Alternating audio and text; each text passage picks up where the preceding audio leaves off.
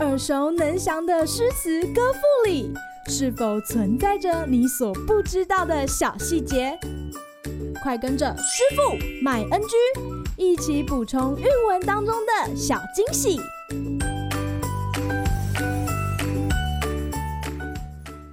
大家好，欢迎来到师傅麦恩居。今天要来和大家分享王昌龄的《闺怨》：闺中少妇不知愁，春日凝妆上翠楼。忽见陌头杨柳色，悔教夫婿觅封侯。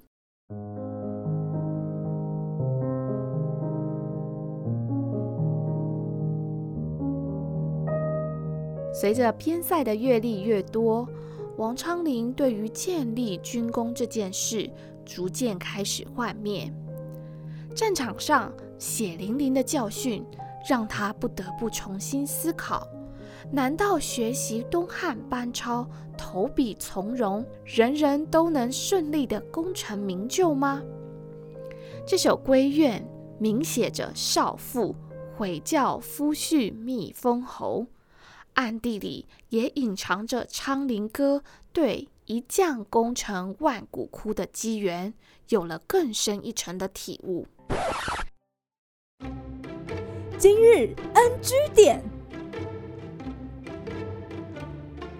这首闺怨的独特之处在于，昌龄歌仅以四句诗，就巧妙地描写出女主角从心情上由少女转成少妇的一瞬间。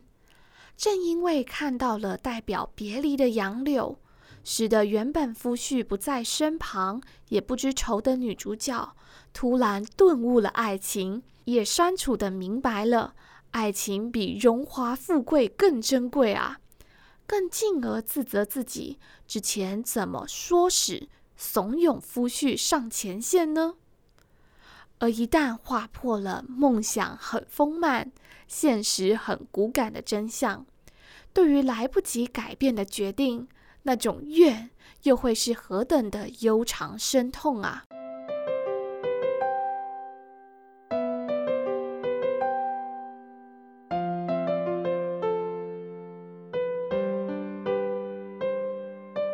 我们常说，人生有限，要把握机会，做出选择。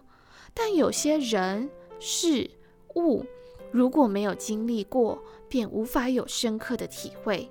王昌龄从闺怨中，从建功立业的热血支持者，转变成理性感性兼具的思考者。这些经验，又何尝不是在他生命不同阶段的体悟呢？这首闺怨写的情感细腻，被明代的文学家顾龄评为绝句中的极品。好啦，今天的师傅麦恩居就到此结束，我们下回见喽，拜拜。感谢收听今天的师傅麦恩居，想要了解更多有关韵文的趣味知识，请记得按下订阅键。Follow 我们，让你的诗词歌赋不 NG。